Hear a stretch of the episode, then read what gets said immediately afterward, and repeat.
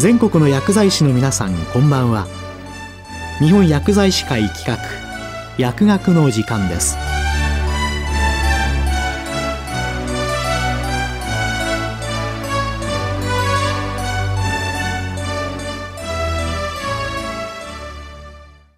今日は難病等難治性疾患を含む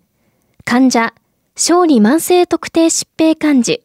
家族の思いそして薬剤師への期待と題して社会福祉法人ありのまま社理事長白井博さんにお話いただきます。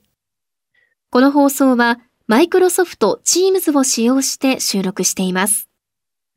私は難病や慢性疾患の患者、家族の団体で組織する NPO 法人宮城県患者家族団体連絡協議会理事長で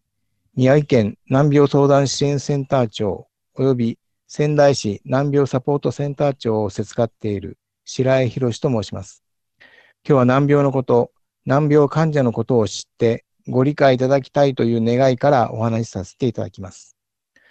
まずは難病とは何かということですが、1972年に始まった難病施策、難病対策要項による定義では、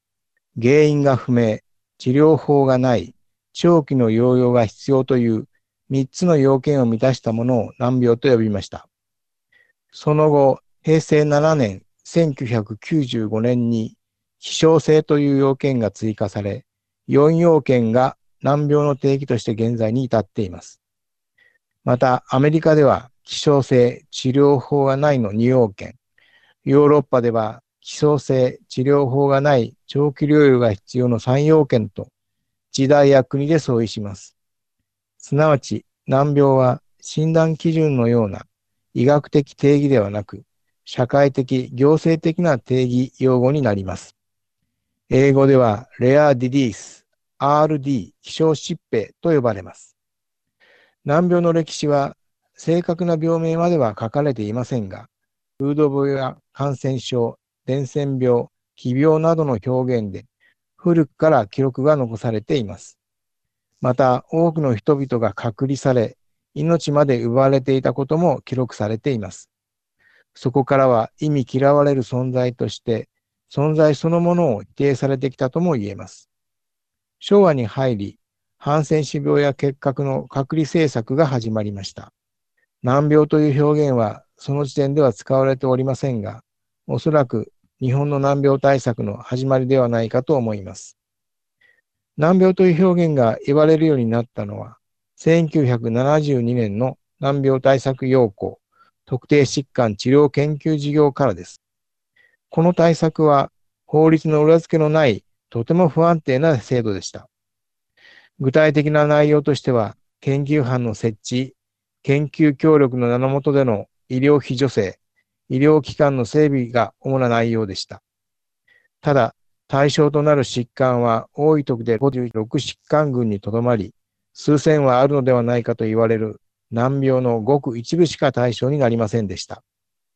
また、難病患者の一部は、障害者として認定を受け、障害者手帳を交付され、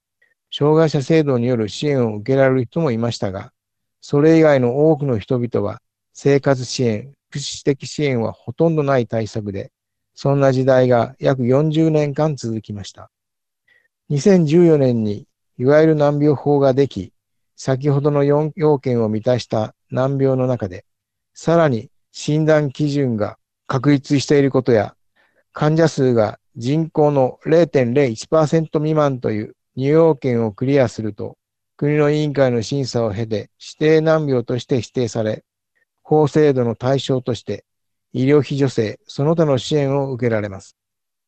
対象疾患も現在では341疾患に増え、多くの人が救われるようになりました。要件は少し違いますが、障害者総合支援法による福祉サービスも受けられるようになりました。一方、症状が軽減した人への支援が打ち切られるなど、患者にとってはデメリットとなることも出てきました。いずれにせよ、この10年間の変化は大きいものがあります。さて、難病、あるいは難病患者は先ほども触れましたが、疾病数は大変多く、それだけに疾病ごとに症状は様々で、大きく分類しても、血血系、免疫系、内分泌系、代謝系、神経筋疾患系、視覚系、聴覚平衡感覚系、循環器系、呼吸器系、消化器系、皮膚結合組織系、骨関節系、腎泌尿器系、染色遺伝子変化に伴うものと14に分類されますが、ほぼすべての診療科目にかかるといえ、実に多岐にわたります。ただ、一つ一つの疾病の患者数が少ないために、医師でも薬剤師でも実際に診察したり関わる機会が少ないために、原疾患以外の病気で診察を受けようと思っても、原疾患のご理解が足りず、困難が伴う場合があります。その場合でも、積極的に診察いただき、それぞれ持つ専門性を活かしながら、一つ一つの疾患について、専門医や患者さんご自身を通して特性を学んでいただき、難病患者の生活、QOL の向上にお力をいただければと思います。このように医学的症状としての特性は本当に様々で、一人一人の関わりの中で知っていただくしかないと思いますが、大変ご多忙とは存じますが、一人一人にじっくり話を聞いていただければ、患者も安心して相談できると思います。次に医学的視点とは別に、その特性を生活面、社会的な側面から整理しましたので、お聞きいただければと思います。まず一つ目は、発症年齢とそれに伴う問題です。これまでのデータや私たち患者会の実態から、患者の発症年齢は成人になってからの発症が80%以上で、40歳以上は60%に上ります。それが意味することは、学校を卒業し、就職し、家庭を持ち、ある程度の地位や立場にある人が発症する場合が多いということです。そのため、家庭、仕事、財産を失ったり、失う不安の中で暮らしている方が少なくないということです。無論、未成年の場合も、幼少期の楽しい時間、家族との団らん、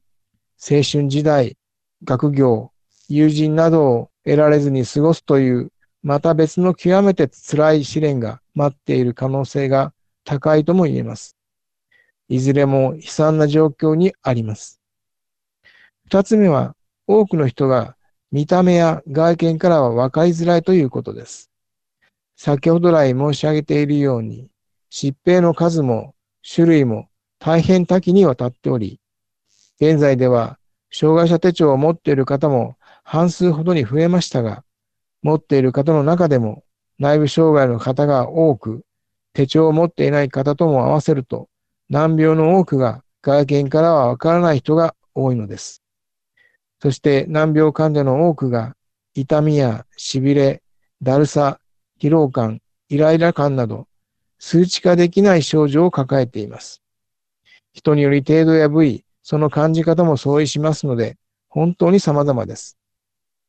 外見ではわかりませんので、優先席でも座れず、家族にさえ理解されず、嘘をついているように言われたりすることがあります。さらに職場でもちょっと休みたいと思っても、休憩時間が取れず、続けられなくなり退職した例など、埋挙にとまがありません。東日本大震災では、避難所で横になっていた難病患者が、見知らぬ同じ避難者の方から支援物資を分けるから寝てないで手伝ってと言われ、説明しても繰り返し言われるので、被災し、ライフラインも支援物資もない自宅の方が休めると言って帰った方がいました。三つ目は、その症状の変化が早かったり大きかったりすることです。朝は元気に来られたのに、夕方になると立つことができなくなるなど、一日の中でも変化が大きいことがあります。季節による気温、湿度、気圧などによって症状の出方、程度が大きく変わる方も少なくはありません。また、症状ごとに薬の効き方が違ったりして、微妙な変化が見られ、数分前と状態が違い、別人みたいだという例もあります。四つ目は、長期間続くということです。定義の中にもあるように、長期療養が必要で、生涯その病と共に生きる方も少なくありません。先が見えない中で生活しなければなりません。五つ目が何度も申し上げてきましたが、個別性が極めて高いということです。同じ病気でも症状の出方、程度、部位などに相違があります。以上、難病患者の主な特性の一端をまとめました。もう一つ、この機会にぜひご理解いただきたいのは、小児慢性特定疾病のお子さんのことです。小児難病と言われたりしますが、難病とは定義も違い、イコールの関係ではありません。小児慢性特定疾病制度は18歳または20歳で対象から外れ、その後は半数程度は指定難病に移行するのですが、定義が違いますので、それ以外の方は支援対象から外れます。そのため多額の医療費を長期にわたり負担し続けなければなりません。小児の方は幼い頃から学校教育や就職の面で不利な状況にある方も少なくありません。また、障害基礎年金のような所得保障の制度もありません。ご両親の支援なくして治療も生活もできない方もいます。もし、そのご両親に何かあれば、たちまち治療も生活も立ち行かなくなる方も少なくないことをぜひ知っていただければと思います。短時間でしたが、難病、難病患者が置かれている現状を少しお伝えしました。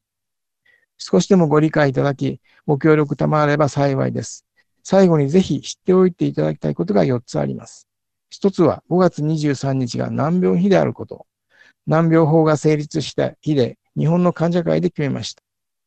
2つ目は2月28日は希少な日ということで RDD、レアディジスの日と言われ国際的にイベントなどが行われます。3つ目はヘルプマークです。赤字に白で十字をかたどったアイテムで、見た目では気づいてもらえないので、バッグなどにつけて伝えるものです。4つ目がパーキングパーミットといい、車椅子同様に優先駐車スペースに駐車できる許可証を患者に交付している自治体があります。こうした取り組みも知っていただき、理解につながることを願います。本日は日本薬剤師会の皆様、このような機会を与えていただき、本当にありがとうございました。今日は難病等、難治性疾患を含む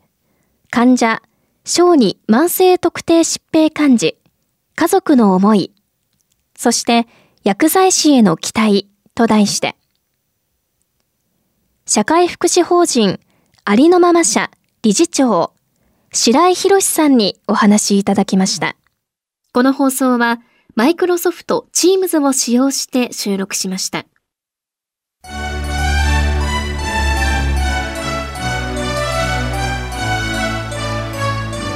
日本薬剤師会企画